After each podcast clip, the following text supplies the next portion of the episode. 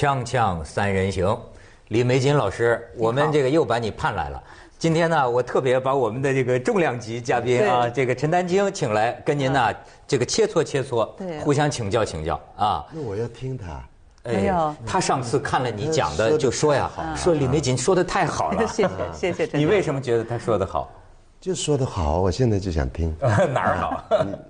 哪儿都好。李老师，行，那我挑个话头啊。这个最近我注意到啊，就是很多人就要问他，就是这个重庆电梯的这个女女女女孩你你知道这事儿吗？不知道。哎呦，这是你最近都不在中国了嘛？不关心时事的。在重庆电梯里啊，有一个很小，那那那小那小男孩才多大？一岁多吧？一岁多一点啊。这个电梯啊，他奶奶出去了，小男孩没出去，这电梯在里边。不是没出去，是他给抢出去的。他是这样，我们一般进电梯不是推着婴儿车嘛，推进去嘛，然后等电梯开了，他这么拉出来。他就在拉出来的时候，门要关的时候，那女孩从这个车里把这男孩拿出去。对，就等于这个电梯里只有这个十岁的女孩和这个呃婴儿车里的这个女孩是主动给他弄出来。然后这女孩就打这个小男孩。对对。然后后来就抱到二十五楼，抱到自己家里。多大的小男孩？一岁多。一岁多，所以现在这小男孩还在医院呢，就非常伤的非常严重了，就是生命垂危啊都。然后最后从二十五楼上下去了，掉下来了。掉下来呢，这个事儿吧就很难说。呃，我知道的是十二月二十号最新的这个消息，这个小女孩的父亲，因为一开始大家都骂，就说甚至这个她妈妈带着这个女孩就就搬到新疆，他们就说你这不是逃避问题吗？对吗？但是当然公安这边来讲是不需要承担刑事责任，对，所以也也也不能怎么着。但是我记得你那个时候就呼吁，说这有个，我呼吁他调查清楚。调查什么？调查清楚。这个其实现在我看到一些信息哈，我已经对他有了进一步的一个判断。这个案件，他我认为他伤害的是我们人类的基本情感。一个完全无能无助的这么小的一个孩子，然后居然被一个十十岁左右的女孩来伤害。因为我们知道女性她是有母性的，母性是天性的，所以这个案件发生之后，我想无论是大人小人小孩都是感到很意外。而且我们最受不了的是这种情感上的伤害，就是怎么能容忍这种事情发生？那么他就难的难在哪儿呢？就这个孩子他不能简单的把他抓起来，因为他不到这个责任年龄，就是我们十四周岁是最低点。嗯。他不到，不到的话呢，你你这个不能作为一个刑事案件。嗯。可是呢，他又伤害的结果是一个刑事，所以这个问题我就觉得我们社会好像不知道怎么反应。所以我当时就呼吁一个什么问题呢？就是我们哪怕不，我们可以，我们按照法律是不能抓他，也不能判他，呃，甚至不能用社会的刑法来处罚他。但是这个事件要调查清楚，就是为什么？你为什么要这样做？现在我们只停留在他父母对他的一个回答上。你看他现在的这个道歉信说啊，说我是李某某，那天我不该打小弟弟，在家里跟小弟弟玩耍的时候，狗狗叫了。小弟弟掉下去了，让叔叔阿姨伤心了，请叔叔阿姨原谅。结果就受害者那一方完全不能接受嘛，就是甚至，哎，你听着这事儿，你头一回听说，你的感觉是什么？我觉得还有更多类似的事情没有进入媒体。嗯，我相信会很多。比方你刚才说女的有母性。我小时候的经验，文革当中斗人、打人、攻击人，女的特别厉害，女孩。女红卫兵特别厉害，拿着皮的皮带打老师的。男的固然也野蛮，但很多野蛮事件主角是女女孩子。嗯，这就符合弗洛伊德的观点，就是人早期他实际上更接受就接近动物的一种本能。不过这个孩子后来，我现在对他的一个，我我还是这个观点，我觉得这个案件应该调查清楚，因为。你不明白他为什么，就好比一个病人拉到医院一样，他得了重病，然后我没来得及救他，这个这个病就这人就没了，没了我们就把他不管了，那么还会不会有第二个、第三个？那你怎么防止人不得这个病？怎么如果来了能及时抢救？所以一个危险行为发生，我我认为有一个最基本的问题，就我们社会应该把它调查清楚。我记得美国当时有一个那个弗吉尼亚理工大学的赵成熙的案件，对这个人现场自杀了，可是美国还成立一个专门调查委员会，把这案件怎么样个情况一二三四全部说明。哎，所以我认为我们也应该这样。那么这是第一点，第二点呢，就是从我专业的角度来看，因为我现在是没有机会接触这孩子，嗯，我看到一些消息，然后看到一些材料，那我不知道我这判断对不对，因为我们做这专业只能根据就您刚说的浪花来判断一些问题。我认为这个孩子他的反反应呢是比较异常，就是绝大多数应该不这样。那么他这个反应呢，他母亲讲到一个信息，再加上他后边有一个表现，什么信息呢？母亲说他曾经头部受过重伤。啊，这是第一点。第二呢，就是当时他这个孩子的圆圆的奶奶哈，从这个楼上下来去找，找到这孩子以后，这女孩就在旁边，说她面无表情站在那里。嗯，这两个信息让我感受到，就是我我感觉到他可能会有严重的脑部的问题，也就是我们在研究犯罪当中有一类叫癫痫。嗯，癫痫发作的时候呢，它有两种，一种呢是吐白沫、抽羊角风，还有一种就是暴力行为。攻击，所以癫痫性的发作呢，它是间间接性的，然后再结合这女孩说过一句话，她说她想我扮鬼脸嗯，这三个点，我就像这三个点串起来。如果这孩子要真是这个问题，他妈妈现在还是不了解，不带他就是不做这个心理评估。如果真的是这个问题，不对他进行治疗，那这孩子后边还会有类似的非常可怕的危险行为。也就是说，他一旦发作的时候，他完全不知道他做什么。很可怕。您说哈，我要问您一个，就是什么呢？你说小小孩子，他呃好像不可能攻击人啊，但是呢，像我们小的时候，经常都会折磨小动物。你看，他也是表现出一种残忍。我记得我小的时候可以很残忍的，对。那么这种啊，施加于一个小动物的呃这种心理，和可能会施加于人的是一回事吗？不是一回事。因为人和动物还是不一样，因为我讲过，人在成长过程当中，他早年就是他人的身体就是我的快乐。嗯，如果他有这个感受的话，人自然会有情感反应的。嗯，就是我们常说的不忍。嗯，那么如果没有这个的，那就是至少抚养当中是有问题的。动物它有一什么特点呢？动物它有好奇，就是你孩子对这个动物是好奇。比如我小时候也蹲在那里看蚂蚁爬，然后我会把那个水弄上，然后把土挡上，哎，然后甚至拿根棍儿杵上，然后当然我看到我身边的同学也有把蚂蚱穿根线的，也有这样的。对。但是呢，他仍然会觉得这只是一个这个动物，因为它像个玩具这么大小。对。哎，我们小时候还解剖青蛙。哎，对对对，它这是一个动物，但是对人来讲，如果一个人只要他成长过程当中是正常的，他是下不去手的。小孩子打人太多了，打人是可以，但是他打陌生，没有一天不不发生小孩打小孩。嗯，我们小时候的弄堂经验主要就是怎么打和被打。嗯。嗯，差不多到十三岁。其实人的成长过程就是人类的一个成长过程。你看人类早期的打仗，对吧？你打我，我打你，抢这块地，抢你的女人，就是这样嘛？然后人类到最后进入到中年期，然后慢慢理性，然后桌子上面握握手，下面踹一脚，对吧？所以到成年他才那样。这您倒说的是，因为早年，但是这个孩子他是无法用这个刚才说的本能这个来来表达的，他是比较今天在都市层面，我我观察小孩打架好多了，少的多了，不是没有，嗯啊，但这个跟打架不太一样。就你说的那个情况，这孩子有。而且您说的打架特别重要，我认为那是人成长过程当中的一个环节。如果人要经历过打架，嗯，他到成年他就不会特别有暴力性。哦，对，是吗？对，这是必要的暴力。对，如果如果一个人早年他老被教成乖乖乖乖孩子啊，很老实，他其实会有情绪的。但是他没有机会跟人家拳脚相向，他没有那种甩开膀子干一仗摔一跤的这种感觉，嗯，所以他会怎么样呢？他会对你的愤怒，他从身体上表达不出来，嗯，他身体表达不出来以后，他就全回到心里去了，于是他就会积攒仇恨，嗯，所以那些变态的搞爆炸的，基本都是这种人。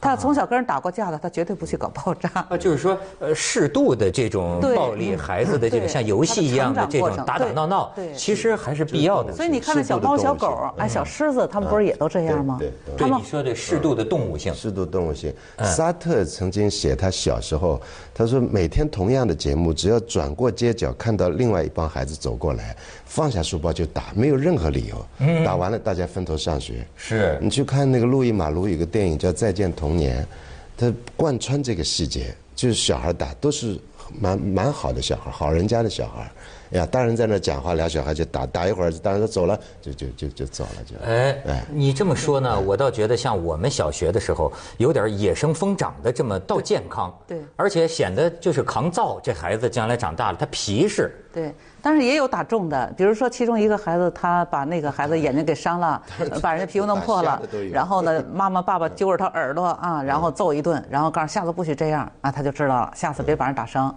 但是把你骑在这儿啊，还有他们一些方法。所以现在就是这个我们社会变化以后这个阶段，我觉得现在尤其城市化的孩子越来越缺少了。是。这是有意思，因为我时候我们那个工厂里的记忆，我们家因为仨儿子，整天我就记得啊，你肯定把脑袋打破，脑袋打破呢，然后到晚晚吃晚饭的时候，另一家的家长就领着孩子，孩子头上裹着绷带，就到到到我们家来，然后我爸一看，二话不说，啪就打，就是都有这种。现在的孩子其实反倒文是，你是这样，你你可能赶上最后一代，还是属于草狗。现在的孩子全是家畜，就是啊，草狗就是就草狗，外面放的，就草鸡、草狗什么，在草地上跑的。哎，现在是家畜，全部是家畜。对，圈养，圈养。所以你看他那个，就是我们曾经有一个学者研究不同国家的幼儿园，就发现在日本吧，这个孩子打架呀很少告状，然后呢，他们打呢，老师也不劝。如果打的有一方那什么哭了吧，老师就过来拽起来以后干嘛呢？两边都站立，然后互相鞠个躬道歉，完事儿，不说谁对谁错，啊，就是鼓励他们互相之间有这样的一个小的这种摩擦。所以我们老说乖乖乖，这乖它也有可能是压抑人性的，是吧？是因因为我觉得现在我们很多人在成长过程当中，他没有这个经历，没有这个经历呢，就是他功夫都用在学习上了。就会出现一个什么问题呢？就是像复旦投毒的那种情况。啊，这玩阴的，对，玩阴的。哎呦，真是！咱们去一下广告，锵锵三人行，广告之后见。其实你说这个玩阴的，我觉得这个电梯里的这个孩子啊，他就是很阴，因为你看他是等着大人噌，你出了电梯，啪，他电梯关上，就剩他跟这个一岁小孩儿，然后他开始虐待。对吧？这些就，而且呢，这个你刚才讲，就说她头部受伤，我在报道里也看到，还有人反映说她头部受伤之后，这个女孩这个性情啊，确实有改变。对，就是我我们以前曾在广东有这么一个案件，这个案件可能说的你还知道叫张张有天，好像叫张有天啊，他曾经是什么呢？就是在房间里俩人一块看电视，因为看电视发生争吵，把同屋那人弄死了。嗯，弄死以后就塞在床底下，然后住了几天他就走了。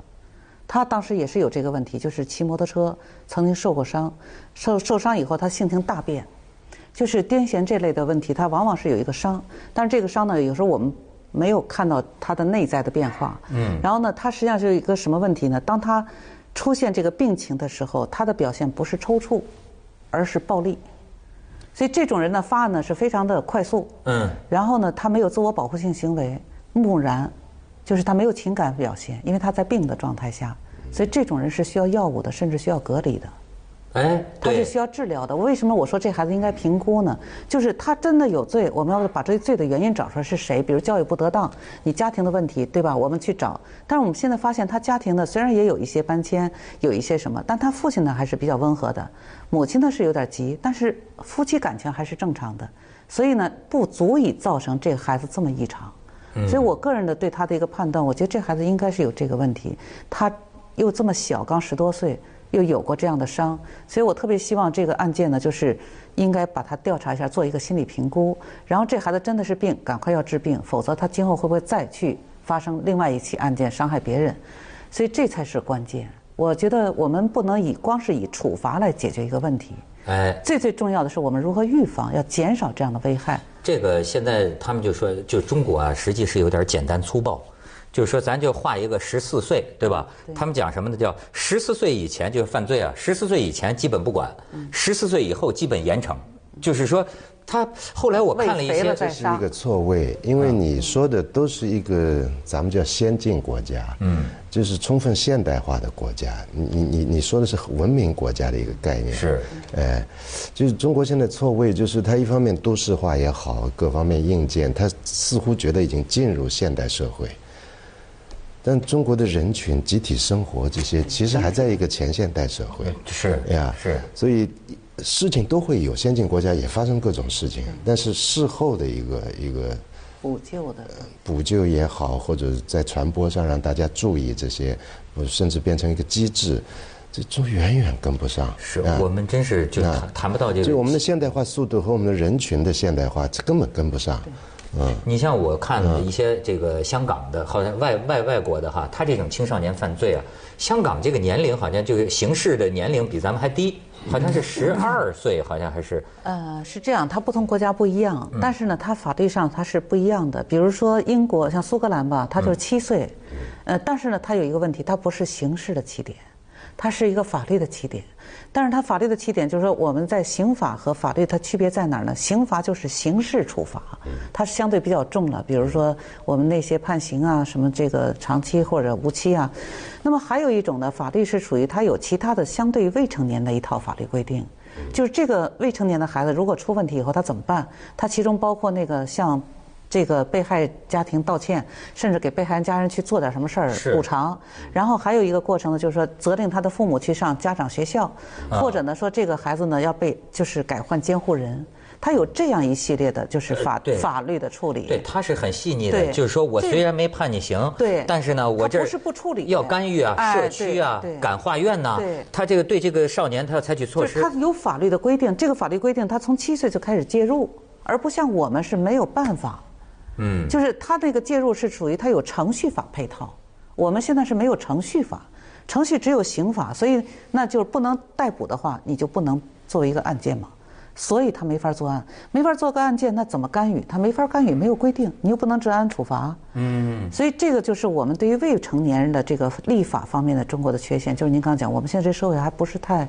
就是有社会发展太快，有很多东西没有跟上。而且我看到这个国外的一些研究啊，就表示，比如说，如果这个孩子真是大脑里边的一些问题，实际上用药就提前用药治疗，可以减少他百分之三四十的这个发案率，就以后再再犯罪的这个这个概率。而且像他这种，如果真的是这种癫痫性的躁狂导致的这种，但我不知道躁狂，就是说癫痫性的导致他的攻击，真的是很可怕的。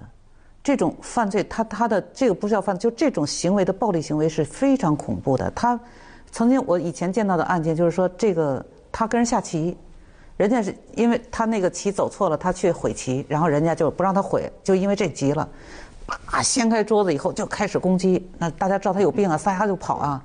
然后他那那就说当时是个抽风的状态。对，然后他就他就跑完以后，他他就急了，然后他找找一把火就开始点房子，因为他就觉得他那个气没出去。对。点完以后，里边就跑出一小孩儿。嗯，哎呦。他就把这孩子抓起来以后，嚓就扔回去了。啊。非常可怕。然后等他做完以后，你就在那儿站着，然后他这事儿就跟没事人一样。嗯。所以这种这种人，他要的攻击行为，他是非常可怕的。因此，就是只要他有一次病，我们确定是这病，这个人就得监控了，不能这样，就是说没事儿啊。不是一个道歉的问题了，而且呃，有的时候我看那个艺术史上，好多艺术家最后都被归结为他的癫痫，癫痫促进了他的创作。什么抽风？你们就是抽风？有有有，嗯，呃，我不知道中国古典社会是怎么解决这个问题的，因为我们要特别呃接近先进国家还有一段距离。可是从前我相信又不是这样，因为从前的这个宗法社会是。家庭、家族、邻里这个关系，它会适度缓解这种就突发的暴力冲突。这些在中国古代可能没有那么，我我我觉得可能要跟现在比较起来，他的环境、生活环境不像现在这么这么艰难。我觉得现在中国人的压力挺大。嗯。第一，人口这么多。嗯。第二呢，就是生活的这个很多贫困家庭，他整个的这个过程是非常艰辛的。然后再加上现在的这个受伤的机会又特别多，你比如交通，我们现在每年交通造成的事故，这个死亡的不说了，光残疾的就多少人。对。所以这些受伤呢，像有的是看得见缺胳膊缺腿的，但脑子里的伤害呢，有时候你看不见。哦。所以它就会导致这个人出现一些异常。所以还是跟这个。就是居住文明的变化有关。嗯，就过去中国是村落的，就是城市其实也很小。对。所以他们学者说那叫熟人社会。对。呃，叫家族社会。是。所以每个村子都有一个傻子，都有一个疯子，都有一个，比方说大家怕他或者管着他的人。那现在不一样，这多少数万数万的人群投入到城市里面，街坊邻居已经失去了，都是公寓。可是只要有人的地方，而且密度又那么高。他一定会有病人、有疯的、有癫痫这些人，对，就会就会某一天就会发生电梯里这种事情，这个时候怎么办？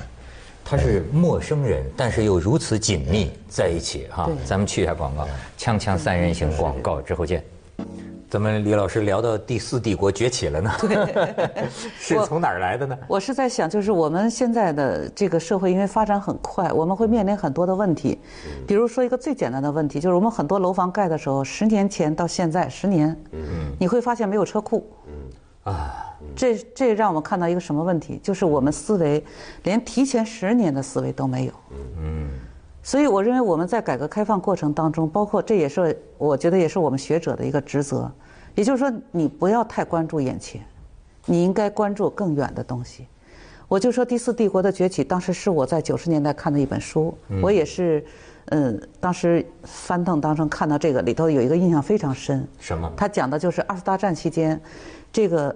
德国人在打的最强盛的时候，也就是说，这边苏联，那边非洲，然后亚洲哈，这个几头并进的时候，有一个德国的经济学家，嗯，他当时有个断言，他说蛇不能吞象，这种打法，德国早晚战败，啊，而且战败一定很惨，所以他当时就一个想法，就如果德国战败，那要做的第一件事就恢复经济，怎么恢复？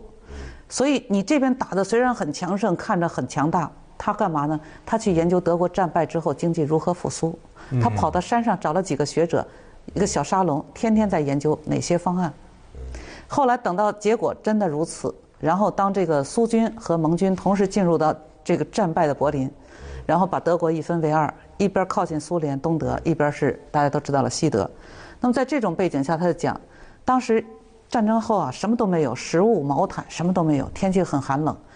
苏联很近啊，从陆地上就运过来了。可是盟军这边就糟了，这个两边，这个大西洋、太平洋跨着，所以后来呢，这个打仗的司令员说：“我打仗可以，但是我不知道该怎么办。”后来有人说：“你去找一找这个，他叫艾哈德教授，好像艾哈艾哈德教授。”结果这个教授拿出一个方案，你就照这做吧。